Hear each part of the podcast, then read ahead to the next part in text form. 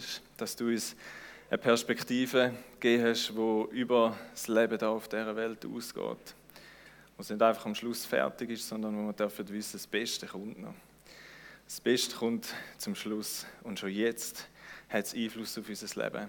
Danke vielmals, dass wir dürfen Ostern feiern, dass wir uns dürfen zurückerinnern an das, was du gemacht hast, an das, wo du parat bist, auf dich zu nehmen, an das, wo du investiert hast, um den Menschen auf äh, die, die eindrücklichste, größte, krasseste Art und Weise zu zeigen, wie sehr dass du dich liebst, nämlich indem dass du dein Leben los hast, dass du gestorben bist. Du sagst selber, die größte Liebe, der größte Liebesbeweis ist, wenn man für jemand anderes das Leben lässt. Du hast das gemacht für uns, für jeden Einzelnen von uns.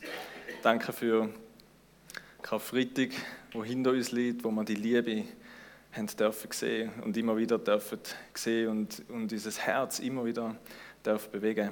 Danke sind wir nicht, ist es nicht geblieben beim Karfreitag, sondern darf es wirklich, darf es heute Ostern sein und dürfen wir daran denken, dass du auferstanden bist, dass du lebst, dass du ein lebendiger Gott bist, dass nichts und niemand dich dort unten im Grab hat können halten, sondern dass du auferstanden bist und mit dem uns Menschen heute 2000 Jahre später immer noch etwas zu sagen hast, immer noch etwas zu geben hast, wo Einfluss hat auf unser Leben, wie wir unterwegs sind, wie wir leben können in dieser Zeit, wo manchmal auch sehr dunkel ist und auch sehr schwierig ist.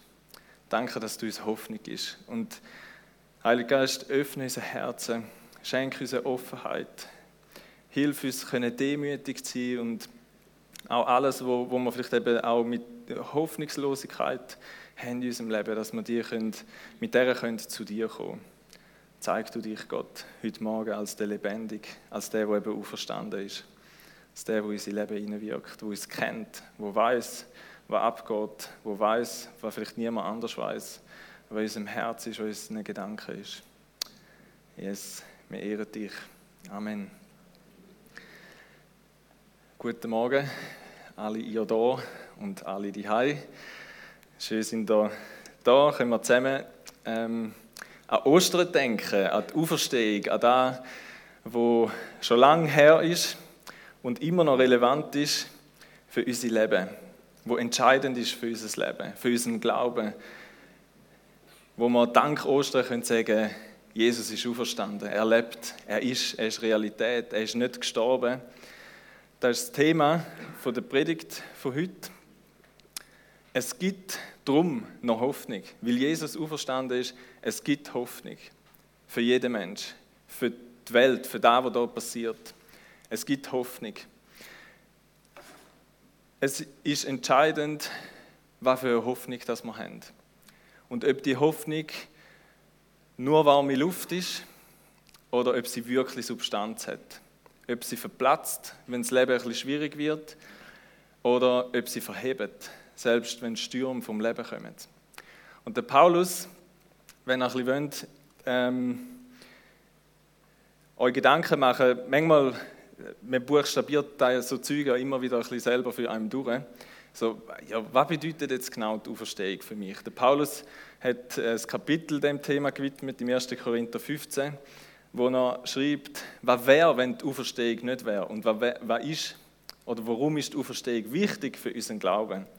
Und ähm, ich lese euch so einen Zusammenschnitt äh, vor, wo er, wo er sagt, hey, wenn die Auferstehung von Jesus nicht wäre, wäre 1. Korinther 15, 14, wäre aber Christus nicht auferstanden, so hätte unsere ganze Predigt keinen Sinn. Also entweder glaubst du es und sonst kannst du jetzt gehen. Nein, gut. Genau. Nein, jetzt predigt das Evangelium. Es hätte keinen Sinn, wenn Jesus nicht auferstanden wäre und euer Glaube hätte keine Grundlage. Wäre euer Glaube, denn, also dann wäre euer Glaube nichts als Selbstbetrug und ihr seid auch von eurer Schuld nicht frei.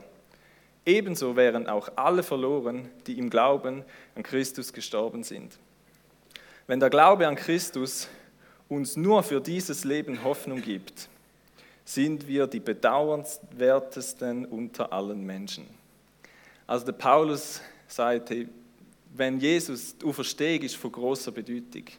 Sie gibt uns eine Hoffnung in die Ewigkeit, übers Leben da aus. Wenn wir eine Hoffnung haben, könnte man mit anderen Worten sagen, wo uns nur Hoffnung fürs Leben auf dieser Welt gibt, dann ist es eine Hoffnung, die nicht die Qualität hat, wie sie Gott uns geben kann.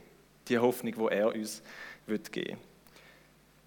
Dann wäre es vielleicht so ein bisschen, wie wenn du hoffst, dass der Sommer schön wird, immer 27 Grad, es regnet nur in der Nacht und es ist immer schön sonnig. Ich meine, da kannst du hoffen, es wird niemand darauf wetten und es wird schon gar niemand sein Leben lassen, irgendwie für da oder einen Haufen Geld dafür zahlen oder so. Es ist eine unsichere Hoffnung. Aber durch die Auferstehung, durch das, was wir heute feiern, haben wir eine Hoffnung, eine tragbare Hoffnung im Heute, wo aber bis in die Ewigkeit langt. Für die Zukunft, für das, wo ich wird kommen. Es ist eine andere Hoffnung. Und von dieser Hoffnung wollen wir heute reden. Ich weiß, dass das Leben manchmal nicht so hoffnungsvoll aussieht. Und wenn wir in die Geschichte schauen, in die Bibelstelle da im Lukas 24, dann sehen wir, dass es hoffnungslose Zeiten gegeben hat. Und ich glaube, wir sind heute, manchmal fühlen wir uns vielleicht auch in so einer hoffnungslosen Zeit, wo wir denken, oh, kommt das nur gut? Oder wie kommt das auf dieser Welt, aber auch vielleicht in unserem ganz persönlichen Leben? Und wir wollen eintauchen in die Geschichte von diesen zwei Jünger, heißen die, Emmaus-Jünger, weil sie offenbar von Emmaus sind. Ähm, wir schauen, es wird von denen berichtet und wir schauen ein bisschen ihr Leben an. Und wir müssen uns zurückversetzen. Wir haben ja das große Privileg, wir können zurückschauen. Wir haben die Bibel, wo wir wissen, okay, Karfreitag ist nicht das Ende gewesen, sondern es ist Ostern gekommen, Jesus ist auferstanden. Aber sie ähm, haben da, sie hätten es vielleicht können wissen, könnte man sagen, aber sie, sind, sie haben den Karfreitag erlebt. Jesus ist gestorben, eine große Tragödie. Es ist Samstag geworden, es ist nichts passiert. Und es ist wahrscheinlich etwa Sonntagmorgen. Gewesen. Sie haben noch nicht gewusst, dass Jesus auferstanden ist. Und wir tauchen ein. Es ist wichtig, dass wir da im Hinterkopf haben, dann lesen wir die Geschichte nämlich anders, wenn wir uns in die Lage von ihnen hineinversetzen. In Lukas 24, Vers 13 oder ab Vers 13 heißt es, am selben Tag, danke, am selben Tag gingen zwei von den Jüngern nach Emmaus, einem Dorf, das zwei Stunden von Jerusalem entfernt liegt. Unterwegs sprachen sie miteinander über alles, was in den zurückliegenden Tagen geschehen war. Also sie sind auf dem Weg gewesen, weg von Jerusalem, dort, wo Jesus gekreuzigt worden ist, dort, wo ganz unglaublich schlimme Sachen passiert sind, sind sie wieder heim, zurück von dort, wo sie hergekommen sind. Und sind am Schwätzen gewesen, haben da verarbeitet, die grausame Story, wo sie mit angeschaut haben wahrscheinlich, wo, wo, wo ganz Jerusalem in Aufruhr versetzt hat und etwas los war und ohne Happy End. Das ist, das ist ihre Situation. Gewesen. Sie haben miterlebt, wie Jesus ans Kreuz genagelt worden ist, wie er gestorben ist, wie er abgenommen worden ist, wie es Samstag geworden ist und nichts passiert ist wahrscheinlich alle traurig, eine miese Stimmung, einmal mindestens unter den, Jüngern, denen, wo Jesus nachgefolgt sind. Es ist Sonntag und sie haben gefunden, ach komm, wir gehen heim. Etwa so stelle ich mir das vor. Und während sie, Vers 15, und während sie so miteinander redeten und sich Gedanken machten, trat Jesus selbst zu ihnen und schloss sich ihnen an. Doch es war, als würden ihnen die Augen zugehalten. Sie erkannten ihn nicht. Und jetzt, ja, man müssen lachen.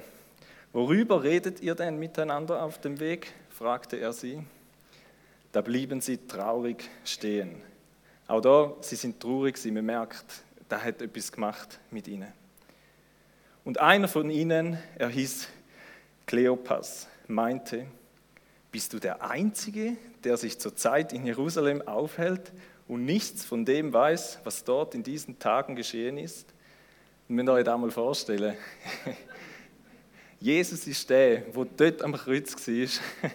Er stellt sich auf dumm. Was ist denn passiert? Da fragt er nachher, Vers 19, was ist denn passiert? Ich habe echt, je mehr ich da gelesen habe, je lustiger habe ich es gefunden. Und wahrscheinlich hat auch Jesus auf seinen Stockzehen ein bisschen lachen so Mal schauen, was da ist. Aber ich glaube, es ist so wichtig gewesen, damit er als Herz von ihnen kommt. Die Frage, dass er nicht einfach sagt, tada, Ibis, sondern dass er fragt, was bedrückt euch? Was ist passiert? Was ist denn los? Sie erwiderten, es geht um Jesus von Nazareth, der sich durch sein Wirken und sein Wort vor Gott und vor dem ganzen Volk als mächtiger Prophet erwiesen hatte. Ihn haben unsere führenden Priester und die anderen führenden Männer zum Tod verurteilen und kreuzigen lassen. Und wir hatten gehofft, er sei es, der Israel erlösen werde. Und jetzt merken wir, ihre Hoffnung ist zerschlagen worden. Sie haben gehofft, dass der Jesus der ist, wo sie wird befreien. Dass er der ist, wo ihnen Freiheit wird bringen, wo sie von den Römern wird befreien, wo sie unterdrückt hat. Der, wo ihnen eine neue Hoffnung auf ein besseres Leben vielleicht kann geben oder auf wieder die guten alten Zeiten. Der, wo ihnen Frieden kann geben, weil sie gelitten haben unter der Herrschaft der Römer. Der, wo für Gerechtigkeit kann schauen, im sozialen Wesen, aber ähm, auch beim Schaffen und so weiter, wo sie viel Geld haben müssen geben, das ganze korrupte Finanzsystem, das sie hatten. Sie haben gehofft, dass Jesus der ist, wo Veränderung wird bringen, der, wo alles wird auf den Kopf stellen in ihrem Leben, in ihrem Israel. Sie haben gehofft, dass er Israel wird erlösen. Und dann ist er gestorben. Am Kreuz. Ihre Hoffnung hat sich in Luft aufgelöst. Und dann geht es aber noch weiter. Als wäre das nicht schon genug. Heute ist außerdem schon der dritte Tag, seitdem das alles geschehen ist. So ein alle, aber es ist schon der dritte Tag, nichts ist passiert. Es ist schon drei Tage her. Doch noch nicht genug damit. Einige Frauen aus unserem Kreis haben uns noch in Aufregung versetzt oder verschreckt, heißt sie andere Übersetzungen, oder aus der Fassung gebracht, verwirrt. Also es wäre es nicht schon genug, auch noch da. Sie waren heute früh am Grab und fanden, Leich, fanden seinen Leichnam nicht. Als sie zurückkamen, erzählten sie, Engel seien ihnen erschienen und hätten ihnen gesagt, das erlebt. Daraufhin gingen einige von uns zum Grab und fanden alles so, wie es die Frauen berichtet hatten. Aber ihn selbst sahen sie nicht. Also irgendwie könnt ihr die Verwirrung nachvollziehen, was sie hatten. Irgendwie. Die Hoffnung ist gestorben. Sie, alles, was sie hatten, ist weg, macht irgendwie keinen Sinn, es geht nicht mehr auf. Dann kommen sogar noch die Frauen und erzählen, ähm, dass jetzt der Leichnam auch noch weg ist, ähm, aber er selber ist nicht um. Ich glaube, die sind auch sehr ähm, verwirrt gewesen. Er ist vielleicht haben sie gedacht, er ist gestohlen worden, er ist verschwunden, er ist einfach abgehauen, hat vielleicht gleich nicht den Mut gehabt zum bleiben oder irgendwie da, wo er gesagt hat, dort verändern, verändern, was auch immer. Aber bei ihnen hat es bewirkt, dass sie gefunden haben, wir gehen zurück. Wir lassen da hinter uns, vielleicht so zurück zu unserem alten Leben. Ihre Glaube, ihre Hoffnung ist verplatzt. Und ich glaube, wir kennen auch so Momente, wo wir irgendwie ähm, so hoffnungslose Momente haben, wo wir nicht mehr weiter wissen, wo wir denken, ist jetzt da alles vergeblich gewesen? Jetzt habe ich doch gemeint, da drin habe ich Hoffnung. Du hast vielleicht gemeint, in dieser Beziehung, da ist da, wo mein Leben wird erfüllen. Die Ehe, die Familie, und dann ist sie kaputt gegangen. Dann ist die Beziehung abeinandergebrochen. Die Beziehung vielleicht zu deinem Kind ist kaputt gegangen und du hast gedacht, da drin hole ich mir Erfüllung, da erfüllt mein Leben. Vielleicht hast du Hoffnung gesucht in Sicherheiten, wo die Welt dir geben kann? Hast du Frieden gesucht? Hast du, suchst du nach besseren Zeiten oder hast du gedacht, es kommen bessere Zeiten?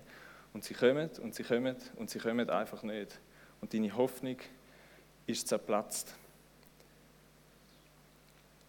Vielleicht bist du zufrieden, wenn du gesund bist und hast gedacht, Hauptsache ein gesundes Leben.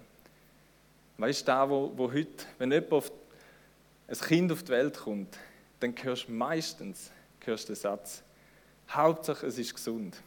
Hauptsache es ist gesund. Das hat so einen grossen Stellenwert in unserem Leben und ist irgendwo durch auch verständlich. Wir wollen leben, das ist gut. Aber was ist, wenn unsere Gesundheit verschwindet? Wenn du plötzlich fest krank bist? Vielleicht stirbst? Oder jemand, der dir sehr nahe ist, wo lieb ist? Ich glaube, wenn unsere Hoffnung an irdische, weltliche, vergängliche Sachen geknüpft ist, dann ist es eben auch eine vergängliche Hoffnung.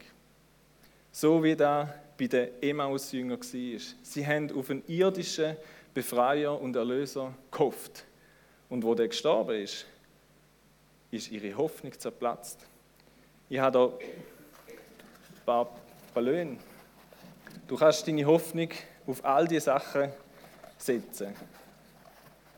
Auf Beziehung, und dann geht sie kaputt. Entschuldigung. Auf Gesundheit, du wirst krank, deine Hoffnung geht kaputt. Versorgung, Banken gehen kaputt, deine Hoffnung geht kaputt.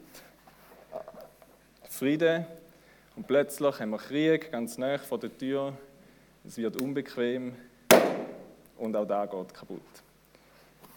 Wenn wir unsere Hoffnung in weltliche, vergängliche Sachen setzen und der Sturm vom Leben kommt, dann ist es nicht eine Hoffnung, die Substanz hat.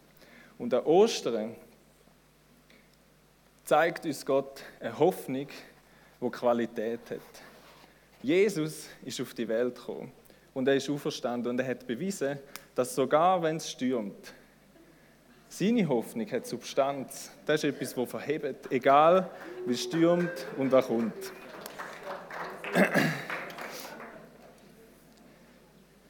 Es ist die Hoffnung, wo eben ewig ist, wo unvergänglich ist, wo nicht wird vergehen. Wie Jesus bewiesen hat, die Auferstehung von ihm hat bewiesen, dass weder der Tod noch alle bösen Mächte noch sonst irgendetwas hat ihn können besiegen. Es gibt nichts, wo die Hoffnung kann zerstören. Nicht mal der Tod. Jesus ist der Erste, der auferstanden ist zu dem neuen Leben, heißt es im Kolosser 1, Vers 18. Er ist der Ursprung allen Lebens und zugleich der Erste, der vom Tod zu einem unvergänglichen Leben auferstanden ist. So sollte er in jeder Hinsicht an erster Stelle stehen. Nichts hätte ihn können besiegen, nichts hätte die Hoffnung können zerstören. Das Wort Hoffnung, und dann lassen wir ein da. Das Wort Hoffnung hat im Hebräischen die gleiche Wortwurzel wie Seil oder Schnur. Ich habe da so eine mitgenommen.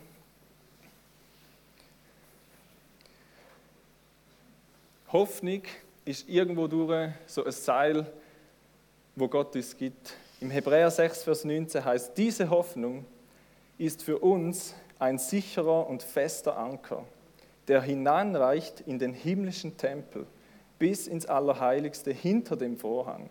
Also in Gegenwart zu Gott. Es führt uns zu Gott. Dort ist uns Jesus vorausgegangen.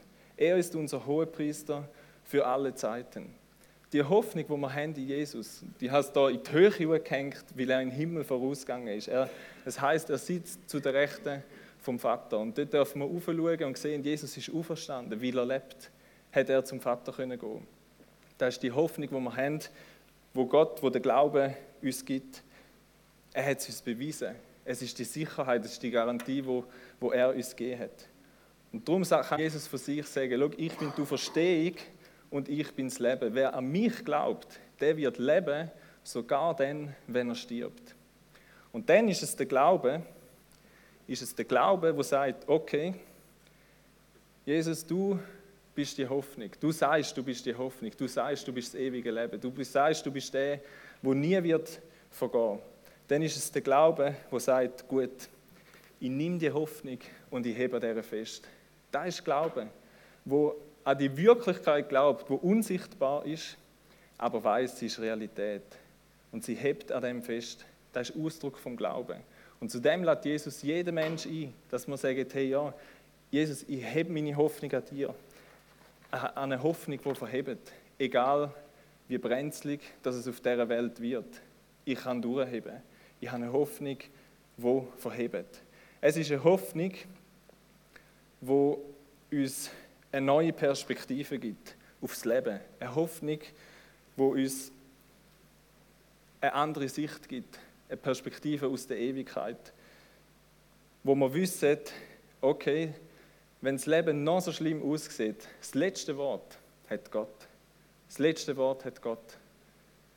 Wir wissen, der Tod hätte ihn nicht besiegen können. Das letzte Wort hat Gott. Ist eine Hoffnung, die uns mutig macht, wo ähm, auf dem basiert, dass wir wissen, Gott hat alle Möglichkeiten. Er kann sogar Tote auferstehen lassen. Der Paulus sagt auch in dem 15. Kapitel vom Korintherbrief, und warum begeben wir uns immer wieder in Gefahr, wenn wir Gottes Botschaft weitergeben? Tag für Tag riskiere ich mein Leben. Hätte ich mich wohl in Ephesus in Lebensgefahr begeben, wenn ich nicht an die Auferstehung glauben würde? Wenn die Toten nicht auferstehen, dann haben alle Recht, die sagen, lasst uns essen und trinken, denn morgen sind wir tot. Der Paulus sagt, hey, look, die Hoffnung, die macht mich mutig. Die bewegt etwas in mir, dass ich parat bin, mein Leben zu riskieren und hinzugehen für den Gott. Weil ich weiß, das Leben da ist nicht das Ende. Es ist eine Hoffnung, die darüber ausgeht. Es ist eine Hoffnung, die uns geduldig sein lässt. Weil wir wissen, Jesus hat etwas angefangen auf dieser Welt und er wird es vollenden. Und vieles sehen wir schon auf dieser Welt und vieles sehen wir auch noch nicht auf dieser Welt. Aber es lässt uns geduldig sein, weil wir wissen, okay, es ist Jesus. Er hat es versprochen, er hat es verheißen und es wird sich erfüllen, weil man sich auf sein Wort verlassen können. Es hilft uns zum Durchheben. Es gibt eine coole Geschichte von Müs oder Ratten. Wir sind uns nicht einig, ob ich die schon mal erzählt habe, Selina und ich. Ich glaube nicht. Ich habe sie einmal nie gefunden. Darum, ich erzähle sie und wenn ihr sie schon mal gehört habt, dann lasst einfach nochmal. In den 1950er Jahren haben sie eine Studie gemacht mit Ratten und haben herausfinden, wie lange Ratten schwimmen im Wasser. Und sie haben sie reingesetzt und nach 15 Minuten haben sie es rausnehmen, sonst wären sie versoffen. Und dann haben sie, haben sie eine kurze Pause gegönnt, haben es putzt, ein bisschen abgetrocknet und haben eine zweite Runde reingelassen.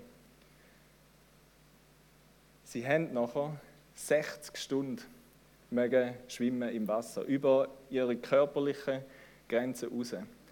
60 Stunden, das ist 240 Mal mehr, haben sie mögen strabbeln und schauen, dass sie nicht untergehen. Und warum? Sie in der Hoffnung gehabt. Sie haben gewusst, es hat mich schon mal einer hier rausgeholt. Der ist sicher noch da. Es ist die Hoffnung. Also ja, bei so Forscher weiß man ja nie, aber bei Jesus, bei Jesus darf man sicher sein. Aber es ist die Hoffnung, die sie hatten, und gewusst, es ist ein Retter da, es ist einer, der mich wird rausholen wenn ich nicht mehr mag. Hoffnung macht einen Unterschied in unserem Leben.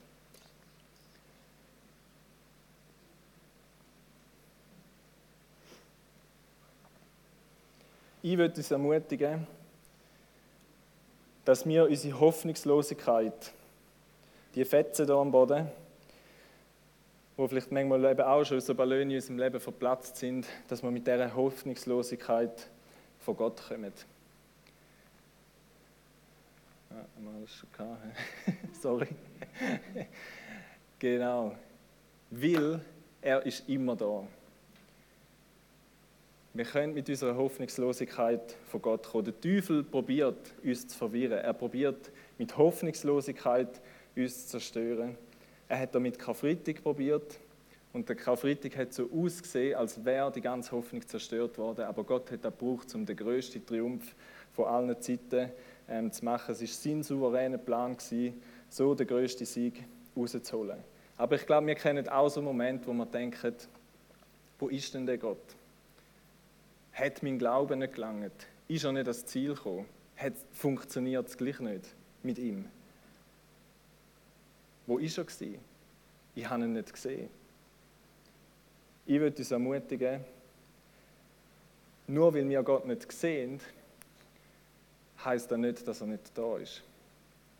Die Emmaus-Jünger, sie sind mit Jesus gelaufen. Er war bei ihnen. Sie haben ihn einfach nicht gesehen oder nicht erkannt. Maria heißt, wo sie noch ins leere Grab geschaut hat und wieder weg ist, hat sie Jesus gesucht und hat mit dem Mann geredet und hat gemeint, es sei der Gärtner. Aber es war Jesus. Gewesen. Also Gärtner, könnt ihr irgendwie geehrt fühlen, wer Gärtner ist. so, ähm, aber wir sehen manchmal Jesus einfach nicht. Aber es heißt nicht, dass er nicht da ist. Dass er nicht gegenwärtig ist, dass er nicht ähm, bei, uns bist, bei uns ist. Ich glaube, das ist das, was ich vorher angetönt habe. Ich glaube, Gott braucht die Moment, um an unser Herz anzukommen, wo er sich nicht immer zeigt. Ich glaube, die Moment von Verzweiflung, ähm, von Hoffnungslosigkeit irgendwo durch sind Chancen, dass, man, dass Gott zu unserem Herz kann durchdringen kann und führen kommt, was wirklich in unserem Herz drin ist. Er hat, ich glaube, er hat diesen zwei Jüngern die dumme Fragen gestellt und so ein bisschen la, ich heiße Hase und weiß von nichts, hat er ihnen die Möglichkeit gegeben, zu sagen, was ist wirklich in ihrem Herz? Und es ist herausgekommen, sie haben auf einen Jesus gehofft, wo sie von den Römern befreit und nicht vom Tod, von der Sünde, von dem, wo eh Auswirkung hat auf ihre Ewigkeit. Ich glaube, Gott stellt sich manchmal ganz ruhig, still, vielleicht schlafend. Mir ist die Geschichte von den Jüngern in den Sinn gekommen, auf dem, See im Sturm. Haben ihr auch schon gedacht, es wäre doch viel einfacher, wir würden Jesus sehen und er wäre immer da bei uns, neben uns und nicht einfach nur in Form vom Heiligen Geist, so unsichtbar und so. Wer hätte schon so gedacht? Aha, Denken wir manchmal, oder? Weil es irgendwie logischer ist, wenn man würde sehen, wäre es einfacher, um mit ihm zu leben. Und dann ist mir die Geschichte der Jünger in den Sinn gekommen. Jesus hat gerade für 5000 und mehr Menschen Essen vermehrt. Und dann sind sie aufs Boot und der Sturm ist gekommen und sie haben Panik geschoben und Jesus ist am Schlafen gewesen. Hat, ich glaube ihm, dass er geschlafen hat. Vielleicht hat er sich noch schlafend gestellt, ich weiß es nicht. Aber versteht ihr, er ist manchmal, er ist da gewesen. Und sie haben trotzdem Panik geschoben. Sie haben ihn ja sogar gesehen. Er hat vielleicht sogar geschnarchelt, wer weiß. Aber ich glaube, Gott braucht manchmal seine Unsichtbarkeit oder sein Schwiegen vielleicht auch, ähm, dass er an den Kern von unserem Herz kommen kann und dass das Tür aufmacht, damit er nachher mit Wahrheit kann reinkommen und unsere Sicht, unsere Vorstellungen, wie wir sie von Gott haben, wie er müsste sein, wie er müsste tun, was er müsste in unserem Leben, wie er die verschiedensten Situationen müsste lösen, wie wir finden, dass er jetzt da am besten würde machen, ähm, dass er die Muster vielleicht erkennt und kann eine Korrektur vornehmen. Wo die zwei Emmaus-Jünger ihm gesagt haben, was sie eben fühlen, denken, wie es ihnen geht, sagt er nachher zu ihnen, ab Vers 25, ihr unverständigen Leute, wie schwer fällt es euch, all das zu glauben, was die Propheten gesagt haben. Musste denn der Messias nicht das alles erleiden, um zu seiner Herrlichkeit zu gelangen? Da ging er mit ihnen die ganze Schrift durch, Alte Testament, und erklärte ihnen alles, was sich auf ihn bezog. Zuerst bei Mose und dann bei sämtlichen Propheten. Ich wäre ungern dort dabei gewesen, bei dieser Lektion, die sie dort bekommen haben. Er hat ihnen nachher die Augen geöffnet. Er hat ihnen anhand von der Bibel erklärt, wo ist er überall gewesen, was sind seine Absichten gewesen, was sind seine ähm, Pläne gewesen. Gut, haben wir heute noch die Bibel, haben wir den Heiligen Geist, der uns da erklärt. Dann im Vers 30 Jesus hat nachher weiter, sie haben ihn unbedingt einladen, zum bei ihnen übernachten. Dann heißt es im Vers 30, als er dann mit ihnen am Tisch saß, nahm er das Brot, dankte Gott dafür, brach es in Stücke und gab es ihnen. Es hat ihre Zerbrochenheit, ihre Platz, die Hoffnung, hat Gott die Möglichkeit gegeben, um ihr Leben hineinreden, zum Sachen zu korrigieren, zum Vorstellungen von ihm ähm, können korrigieren und verändern. Wie oft denken wir, das ist jetzt völlig in die Hose und für Gott, er hat etwas Geniales daraus gemacht, wo wir vielleicht gar nicht sehen, wo wir nie werden sehen, weil wir einfach so eine begrenzte Sicht haben, weil wir so ein kleiner Mensch auf dieser Welt sind. Wir wissen, wir werden mal staunen, wenn wir sehen, was Gott alles gemacht hat. Durch Sachen, wo wir vielleicht durch Zeiten von Leid durch sind und im Rückblick werden sehen, was Gott alles tun hat. Aber ich glaube, dass Gott so Zeiten nutzt, wo er einfach still ist, wo er unsichtbar ist, vielleicht, wo er nicht sofort eingreift, um unser Glauben und unser Vertrauen zu prüfen, weil er unserem Herz will schaffen und uns will verändern. Und darum glaube ich, das Beste, was wir machen können, ist uns einfach an ihn hängen. Das Seil in die Hand nehmen und glauben, ihn suchen, ihn immer wieder suchen, so wie die beiden ähm, das gemacht haben. Sie haben Gemeinschaft mit ihm. Sie haben zusammen gegessen, sie haben das Brot gebrochen, heißt es. Und dann heißt es im Vers 31, da wurden ihnen die Augen geöffnet und sie erkannten ihn. Doch im selben Augenblick verschwand er. Sie sahen ihn nicht mehr. Das ist auch lustig, aber ja. War uns nicht zumute, heißt es denn, als würde ein Feuer in unserem Herzen brennen, während er unterwegs mit uns sprach und uns das Verständnis für die Schrift öffnete, sagten sie zueinander. Unverzüglich brachen sie auf und kehrten nach Jerusalem zurück. Der Schlüssel ist die Begegnung mit Jesus, ist die Zeit mit ihm, wo sie ihn gesucht haben, wo er ihnen vom Wort hat können erzählen, wo sie Gemeinschaft hatten mit ihm. Jemand hat gesagt, sie haben ihr Haus geöffnet oder ihr Herz geöffnet und da hat ihnen die Augen geöffnet, dass sie Jesus gesehen haben. Und ich glaube, wir brauchen immer wieder so Zeiten und einmal mehr. Die Bibel ist der Ort, wo sich Jesus zeigt, wo er zeigt, wie er ist, wo er zeigt, was für ein Gott das er ist, wo er auch dann eben unsere falschen Vorstellungen von dem Gott kann korrigieren, wo er zeigt, zu was er fähig ist. Vielleicht habt ihr Jesaja 53 mal gelesen, jetzt in dieser Zeit, oder irgendwie ein paar Ausschnitte gesehen oder so. Aber wenn ich den lese und denke, der Jesaja 700 Jahre etwa vor Jesus hat er vorausgesagt, wie Jesus wird sterben. Und dann siehst, dass da alles passiert ist. Da macht mein Gott groß. Da macht mein Gott vertrauenswürdig. Da macht mein Gott ähm, glaubwürdig. Darum, ich glaube, die Bibel ist so etwas Wichtiges, wo uns hilft, Gott zu sehen, wo uns hilft, Jesus zu sehen und wie er in unser Leben hineinwirkt. Hebräer 10, 23 heißt, Haltet an dieser Hoffnung fest, zu der, zu der wir uns bekennen und lasst euch durch nichts davon abbringen. Ihr könnt euch felsenfest auf sie verlassen, weil Gott sein Wort hält. Aufs Wort von Gott, auf die Bibel ist Verlass. Wir können uns verlassen auf das, was Gott sagt. Und das Zweite ist, sie haben Brot gebrochen, ein Zeichen, das Jesus gegeben hat, ähm, vor der Kreuzigung, und er gesagt hat, hey, Abendmahl, brechen das Brot, trinken den Wein als Zeichen für meinen gebrochenen Körper, für das Blut, das vergossen ist. Die Gemeinschaft mit Gott, sie bei Jesus, das ist etwas, wo uns immer wieder die Augen öffnet, wo er in unser Leben kann hineinwirken kann. Und dann, glaube ich, sind wir oft im Rückblick, so wie sie gemerkt haben, stimmt, ist da innen nicht etwas gewesen, während dem ganzen Weg, wo wir da gelaufen sind mit Jesus. Im Rückblick merken wir, doch, Gott ist da gewesen, Gott hat etwas gemacht, Gott ist etwas am Verändern gewesen. Unser Herz hat brennt und ich wünsche mir, dass unsere, unsere Herzen brennen.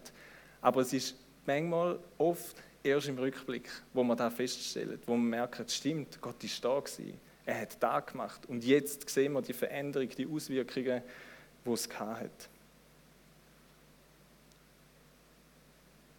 Das Coole ist, wo sie gecheckt haben, dass es Jesus ist, wo sie gemerkt haben, unsere Hoffnung, sie hat doch verhebt, ähm, er ist auferstanden, sind sie sofort wieder zurück. Sie sind sofort wieder zurück. Am gleichen Abend sind sie noch wieder bei den anderen Jüngern und haben sich eben da, er ist auferstanden, er ist auferstanden, ähm, hin und her gemacht, haben sie sich gegenseitig erzählt, dass Jesus auferstanden ist. Sie haben nicht anders können, als von dem Jesus erzählen. Und das ist etwas, was wir auch machen sollen gehen wir raus, erzählen wir den Menschen, dass unser Gott auferstanden ist, dass er lebt, dass es eine Hoffnung ist, die verhebt, eine Hoffnung ist, die eben Substanz hat, auch wenn es schwierig ist im Leben, auch wenn nicht alles rund läuft. Wir haben die Hoffnung. Und wir dürfen die Leute einladen. Und mit dem wird ich schliessen, darf die Band gerne führen kommen. Wir dürfen die Leute einladen und Gott lädt uns ein, dass wir Gemeinschaft mit ihm suchen.